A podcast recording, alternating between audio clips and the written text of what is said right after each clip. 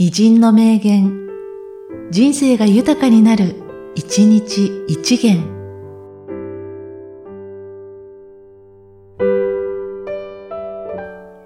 3月29日、ハニ五郎。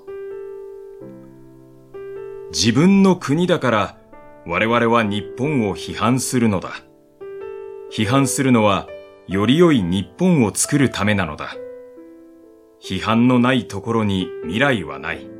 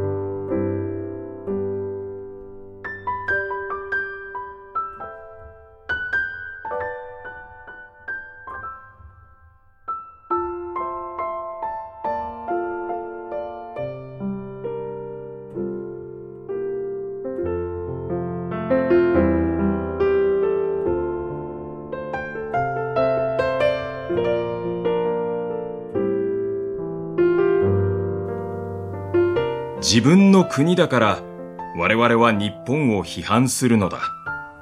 批判するのはより良い日本を作るためなのだ。批判のないところに未来はない。